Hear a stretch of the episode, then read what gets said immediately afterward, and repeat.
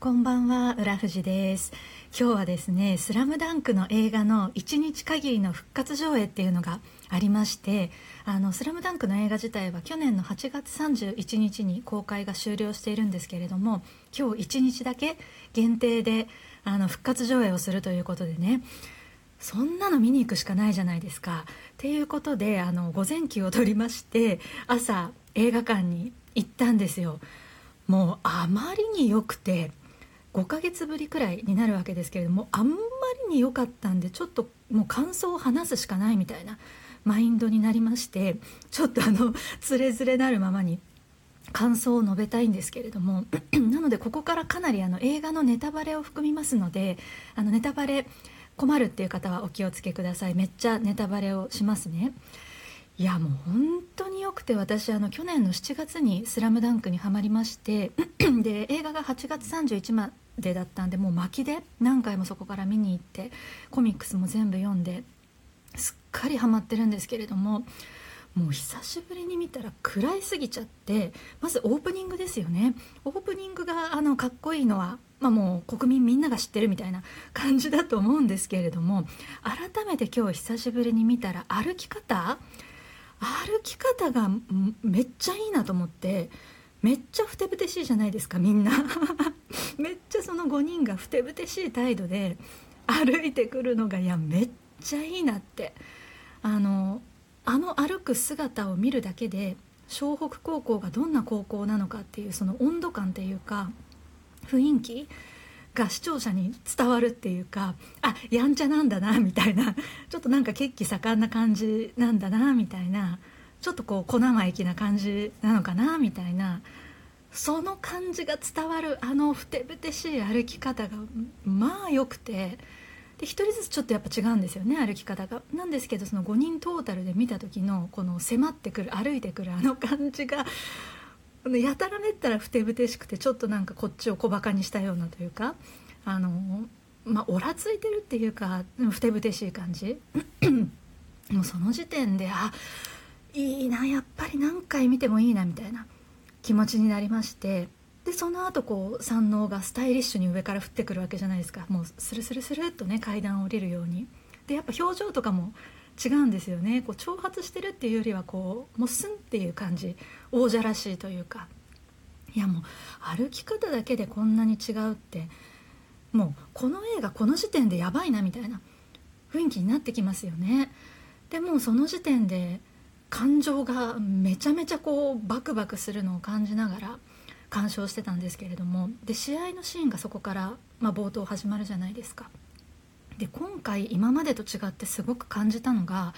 ユニフォームを着てあのコートで試合をするっていうことがいかに特別なことかっていうのをめちゃめちゃ感じたんですね。なんか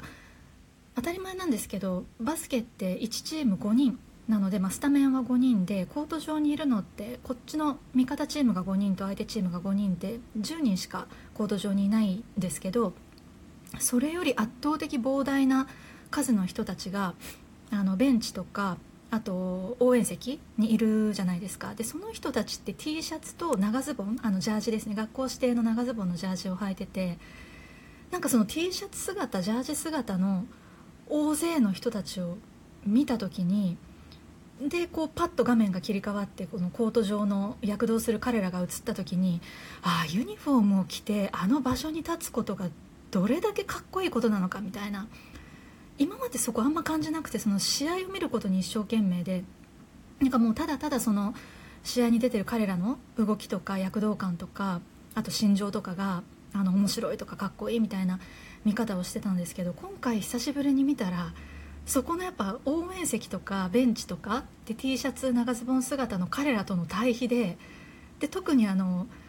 露出度が全然違うじゃないですか。あの T シャツと長ズボンがまあベースだとしてそのユニフォームめっちゃこう露出が激しいじゃないですかバスケの場合。だからこう差がこう分かりやすいっていうかパッと一目見た時の差が。なんかああそっかあの特別なことなんだなって。あの学校のそれぞれの山王のユニフォーム湘北のユニフォームユニフォームを着てあの場所で躍動するっていうのがどれだけその選ばれた人間がこう立てる舞台なのかみたいな。そこをめちゃめちゃ感じましてもうそれだけでなんか込み上げるものがあるというかやっぱこう根がオタク気質が強いんでなんかその全然違う世界線のことなのにもうめちゃめちゃそれだけで感動しちゃうみたいな。いやなんてかっこいいんだろうみたいなこの人たち。あのこの場にねかけるためにこれまですごいいっぱい練習をしてで、まあ、山王とかは特にあの超強豪校ですからスタメン争いとかめちゃめちゃあってで辛い練習があってっていう日々があった上でのあのユニフォームを着てあのステージに立ってキラキラと躍動するっていやもうもう無理みたいな。もう序盤にしてもうダメだ感極まってしまうみたいな。感じで見てたんですね。でまああのー、試合が進むにつれて最初こう序盤の方で 三井久志っていうキャラクタースリーポイントが得意なキャラクターがスリーポイントをこう連続で決めるみたいなシーンが来るじゃないですか。もう当然その辺りになってくるとその BGM の効果も相まってあもういよいよやばい。やっぱり「スラムダンクやばいみたいな気持ちになりましてね。でなんかもう今回その三井をすごい目で追ってしまったんですけれども三井がこうスリーポイントをしてスリーポイントってこう手からボールが離れてからボールがこうゴールにシュンって入るまでに滞空時間が長いじゃないですか。普通のシュートよりもこう距離があるんで。でその滞空時間待ってる間こう三井がリズムを取りながらっていうかこう完全に体を止めてるわけじゃないんですよね。ちょっとこう体でリズムをまだ刻みながらこう入るのを待って入った瞬間に走り出すっていう反対サイドに。なんかもうああいう動きとか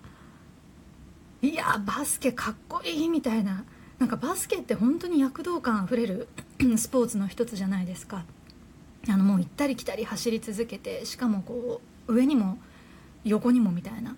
躍動感がねすごくてでもやっぱり三井のあの3の待ってる間のこのリズムを取って入った瞬間に走り出すみたいなあの動きもやっぱ久々に見るともう来るものがありましたよねそれだけで。本当に三井久志に関しては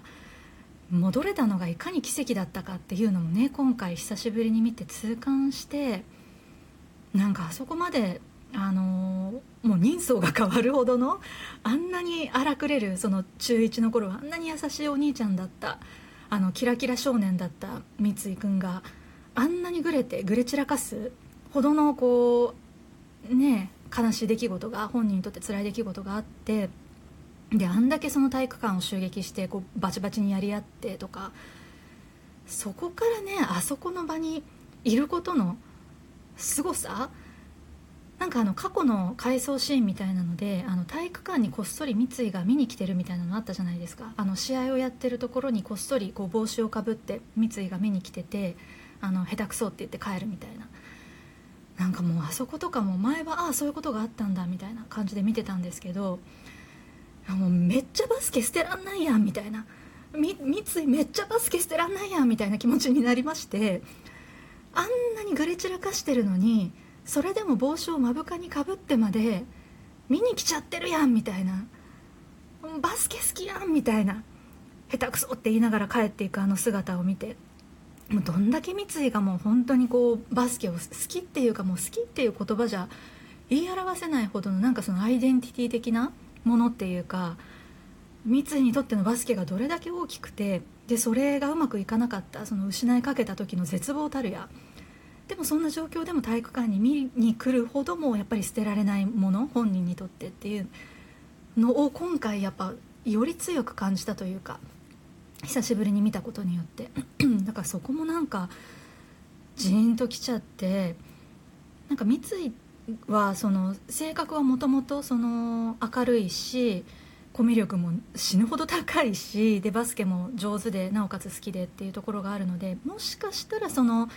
襲撃事件のタイミングで戻れないっていう世界線があったとしてもあの将来的にバスケに戻るっていうことがもしかしたらあったのかもしれないですけどやっぱ三井久志の人生において高校のインターハイに出るっていうことを考えるともうあのタイミングで戻るしかなかったわけじゃないですか。あのタイミングがラストチャンスっていうか。だからあのタイミングで戻れてでインターハイのあの場所に立ててることがいかに奇跡かみたいな。でもそういうちょっとしたこう掛け違いとかタイミングとかそういうのがもう奇跡的に重なった奇跡みたいな出来事で人生って決まる節があるなっていうのも感じてだから本当に三井があそこに戻れたのってその、まあ、仲間たちがいい人だったっていうのも